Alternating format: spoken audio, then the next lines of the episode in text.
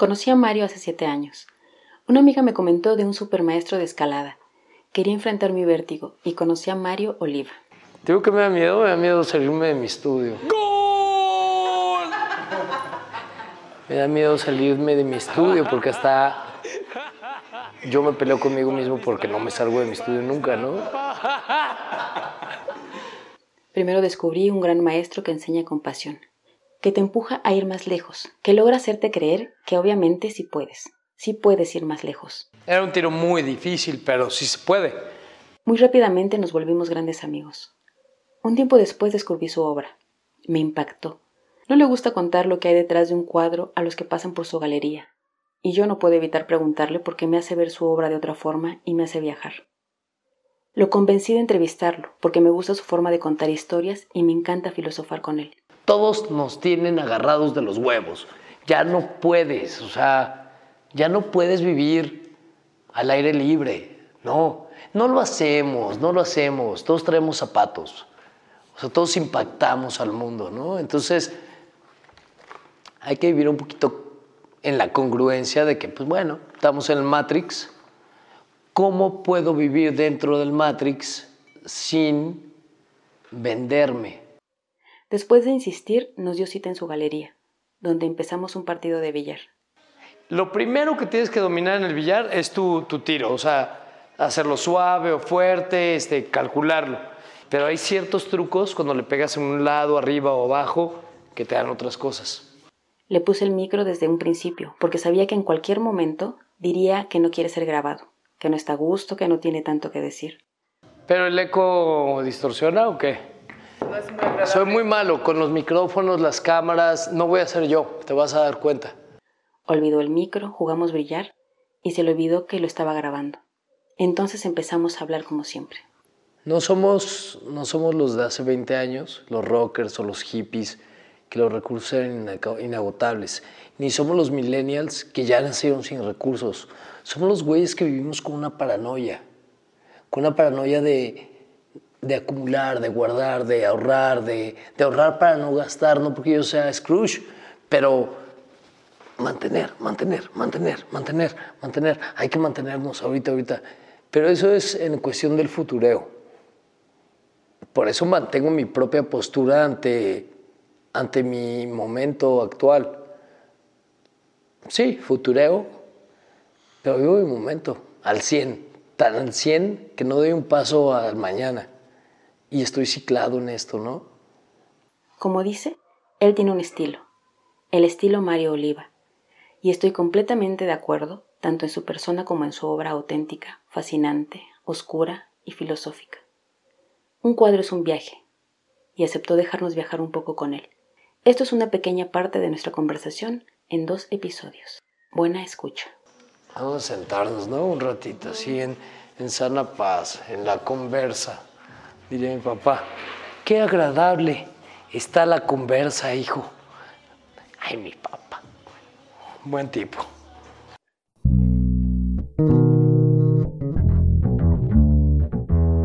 El mismo sol nos despierta a todos día a día. Empezamos a movernos con distintos objetivos. En el camino algunos rostros que a la misma hora salen y sin decir nada se cruzan. Diferentes colores, aromas, sexos, deseos, anhelos, ilusiones, tristezas, alegrías. ¿Cuántas veces has mirado y pensado qué pasa con él o ella? Y si por un momento dejaras que pasara y su historia se juntara con la tuya, ¿qué pasa cuando las personas te cambian la vida? ¿Y tú? ¿Ya sabes qué te pasará hoy? Entre cruzadas. Entre cruzadas.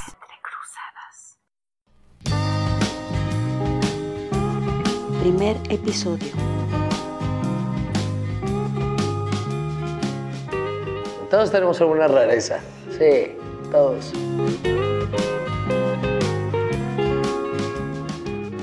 Mi rareza. No, yo un carácter muy dócil, muy lindo.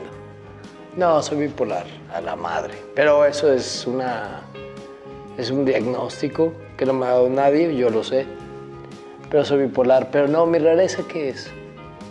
Bueno, algo que sí es una manía mía es la onda de economizar tiempo. economizar tiempo. O sea, es como... Y me he cachado y digo, pinche marito, estás enfermo, loco.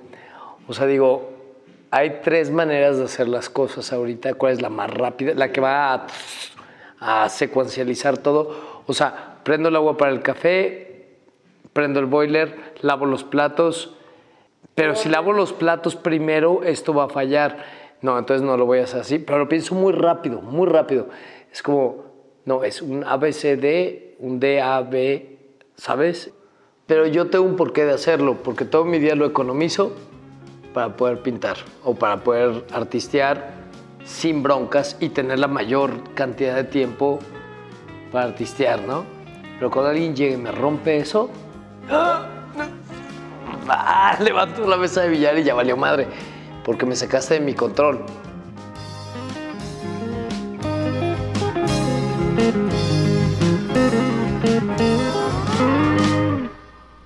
hice un boceto en ese momento, un güey tirado en una esquina, gritando así mal pedo, como el cuadro que hice. Pero cuando lo estaba pintando, ya lo pinté caído el güey. Fue la primera vez que pinté un pelón de estos. Entonces dije, bueno, ¿cuánto tiempo puede pasar después de que él gritó y se decayó? Como 30 segundos. Por eso se llama 30 segundos. 30 segundos después se llama. Y ese cuadro se lo regalé a mi mejor amigo. Dije, toma, güey. Fue mi primer lienzo. El primer lienzo que pinté en mi vida. Un acrílico. Y me encerré durísimo a pintar, a pintar, a pintar. Y pinté el último resplandor. Que todavía no sabía ni qué era, ¿no? O sea, te puedo decir que es uno de los mejores cuadros que he hecho en mi vida, así, súper prominente. Y pues nada. Nada, es que yo, traigo un chingo de trips, o sea, soy bien azotado, ya me conoces, ¿no? Un chingo de paranoias, un chingo de... Lo del accidente marcó mucho. Yo era un morro muy popular cuando estaba en la primaria, muy popular, porque me llevaba con todos, ¿no? O sea, yo estaba en quinto de primaria y defendía a los de tercero de primaria de los bullies de sexto. O sea, era como muy proactivo, era un morrillo muy proactivo. Entonces de repente tuve un accidente, casi me muero, estuve así, neta, a una de morirme, un mes en coma y todo este pedo, ¿no? O sea, culerísimo. Me atropellaron, me atropelló una pick-up. Todo cambió a partir de ahí. Todo cambió. Yo morro de 11 años que, que nunca jugó fútbol. Mira, si ese accidente no me hubiera pasado, yo ahorita estaría en las grandes ligas de la escalada. Pero tengo una pierna coja, tengo un fémur que si lo ves en radios X es como una palomita de maíz explotada. Tengo un caminar que cada paso con la pierna derecha me duele. Y no te lo digo así como, ay, pobre mí, no, pues me duele, me duele, te acostumbras, como una basura en el ojo. Te acostumbras. Duele. Hace frío y es que además mi perro, la morra, estuvo bien cura. A la morra le pasó exactamente el mismo accidente. Idéntico. Idéntico. Estaba jugando con sus amigos, a nadie le pasó nada más que a ella, una pick-up doble cabina, la atropelló, le rompió la cadera, casi se muere, y la cadera derecha, igualito. Impresionante. Pero bueno, entonces hace frío o hace calor, hay cambios de clima, y los dos andamos con nuestro pasito tuntún, ¿no? Y dicen, no mames, ahí van. Está cagadísimo. Secuelas físicas hay un chingo, un chingo. Entonces me levanto de este putazo, pues hecho mierda, no podía ni hablar, estaba en una tina de hielo, estoy pelón, operado de la cabeza, las dos piernas traccionadas por clavos, estoy hecho mierda, ¿no? Yo, ¿qué pedo, güey? ¿Qué pasó? Como película de terror, ¿no? O sea, me acuerdo después, me hizo una regresión un psicólogo, pero mucho tiempo después, pero me acuerdo, no me acuerdo del putazo, nunca me he acordado del golpe, y del día en sí me acuerdo sí brevemente, pero sí, la cosa fue que pues me casi me muero, ¿no? Entonces, este, me levanto de ese madrazo Y aparte de ser el hijo menor de, de seis, pues súper chiqueado, súper... Y además toda la banda decía, es que tú eres un milagro, güey. Es que tú eres un pinche milagro. Y entonces me ciclé y me volví un pendejo. Un pendejo. Mal, mal, mal, mal. Perdí a toda esa banda que me, me cuidaba, me, me frecuentaba. Decía en el hospital que ya no sabían si contestar Hospital México Americano o Casa de la Familia Oliva, porque todo el mundo y me iban a visitar así como hordas y hordas.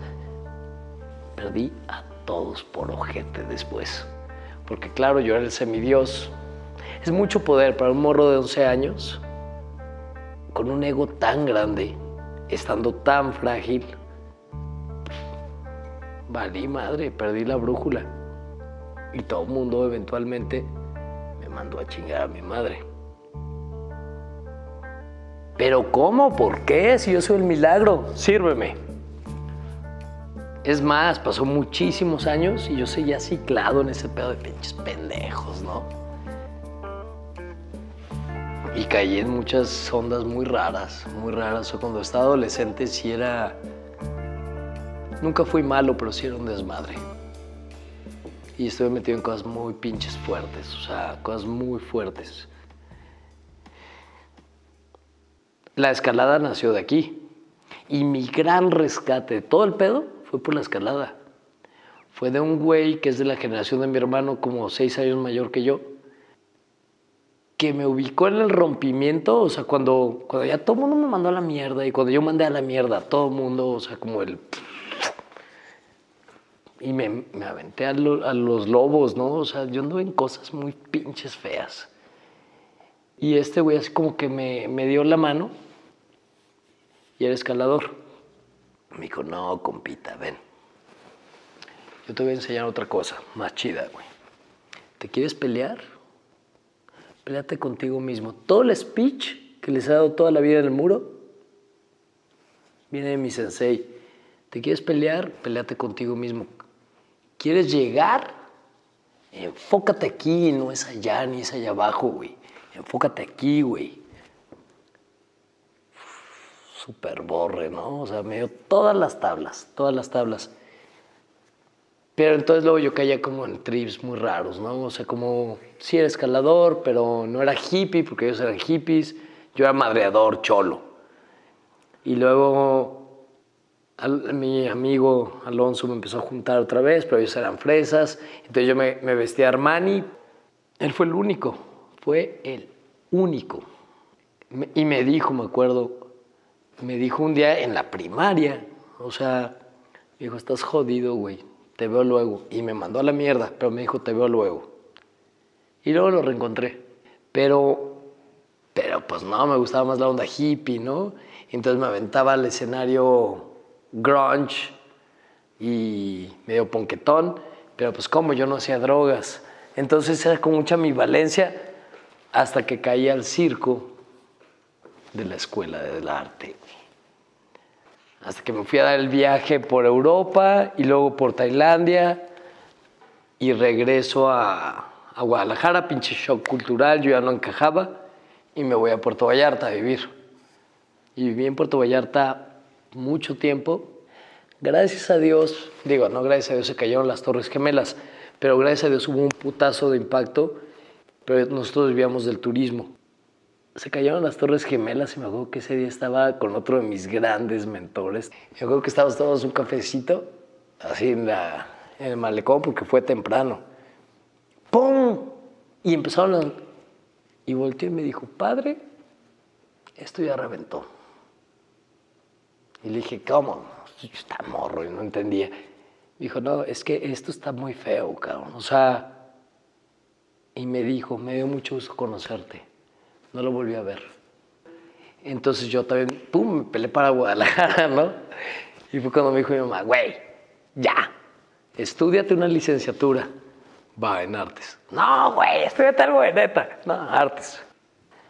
Yo toda la vida quise estudiar artes. Toda la vida.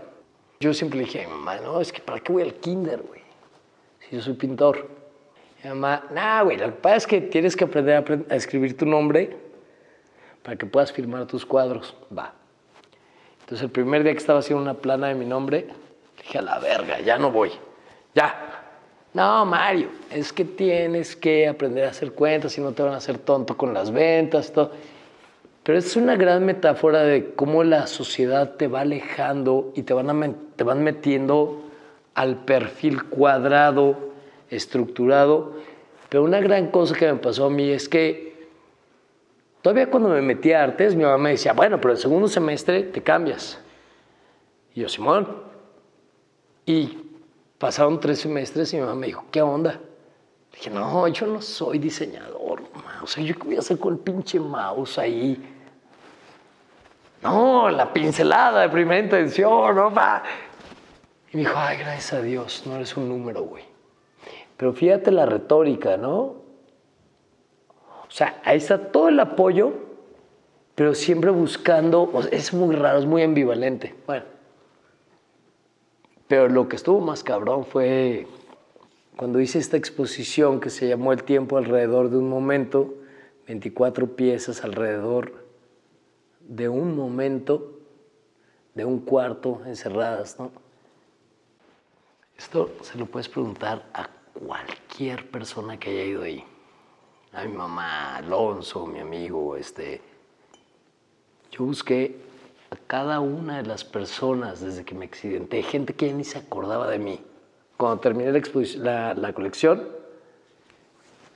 le llevé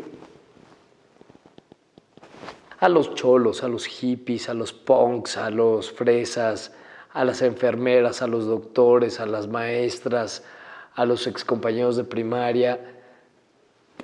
N cantidad de gente les llegó una invitación y, güey, tú ya no te acuerdas de mí, pero para mí es muy importante que vengas, güey. Y bueno, pues que sea lo que Dios quiera, ¿no?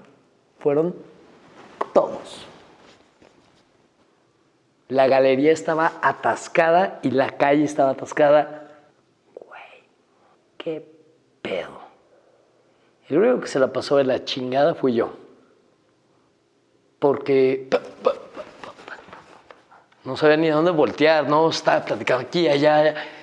Y entonces la galerista agarró y en un mezanín. Dijo, bueno, pues, y ya volteamos todos así como pendejos, ¿no? Pues ahorita aprovecho para decir gracias por venir, la chingada. Y bueno, el artista nos va a dar unas palabras. Yo ni puta idea tenía, ¿no? Entonces, este, me subí al pinche mezanín, uf, así un chingo de gente. Dije, vergas. Mi botella, mi, mi copita de tinto y la dejé.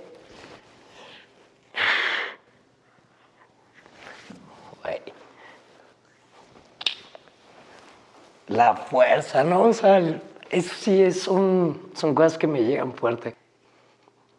Eh, está bien perro. Se paró mi papá a la derecha, pero no viéndome a mí, viendo a la gente. Y a mi izquierda, hijo, mi profesor de mural, güey. Y qué chido. no mames, güey. Les dije, bueno, pues me tomó un rato hacer esta mamada, este, como dos años, este, ya terminé. Yo ya terminé, ya terminé. Por ahí lean la retórica en la invitación, la chingada de qué se trata. Se trata de un güey encerrado. Yo ya estoy afuera. Ahora ustedes están adentro. Siéntanse en su casa.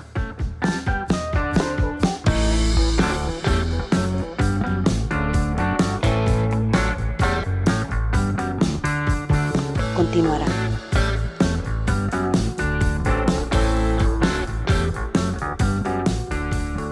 Mira, esta mano es nada más para sujetar el taco. La dirección la das atrás, es como un timón. Entonces, si tú quieres que la bola, si yo tengo la bola aquí, si yo estoy aquí a centro, se va a ir derecho. Si quiero que la bola se vaya para allá, obviamente mi timón lo abro hacia acá. O hacia acá para que se vaya para allá. Y la bola blanca siempre hay que verla al centro. Ahí donde estás es perfecto. ¡Gol! ¡Gol! Estaba buenísimo, sin pensarlo. Va, sigue, sigue, sigue hasta que falles.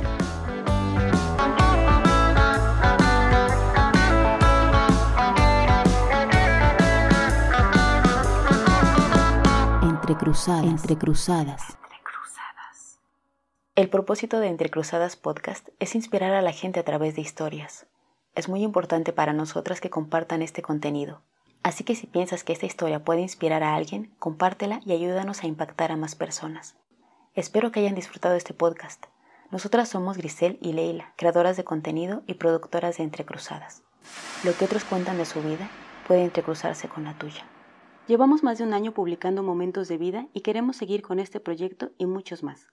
Si te gusta este podcast y deseas que continúe, puedes contribuir y participar en la página patreon.com diagonal entrecruzadas.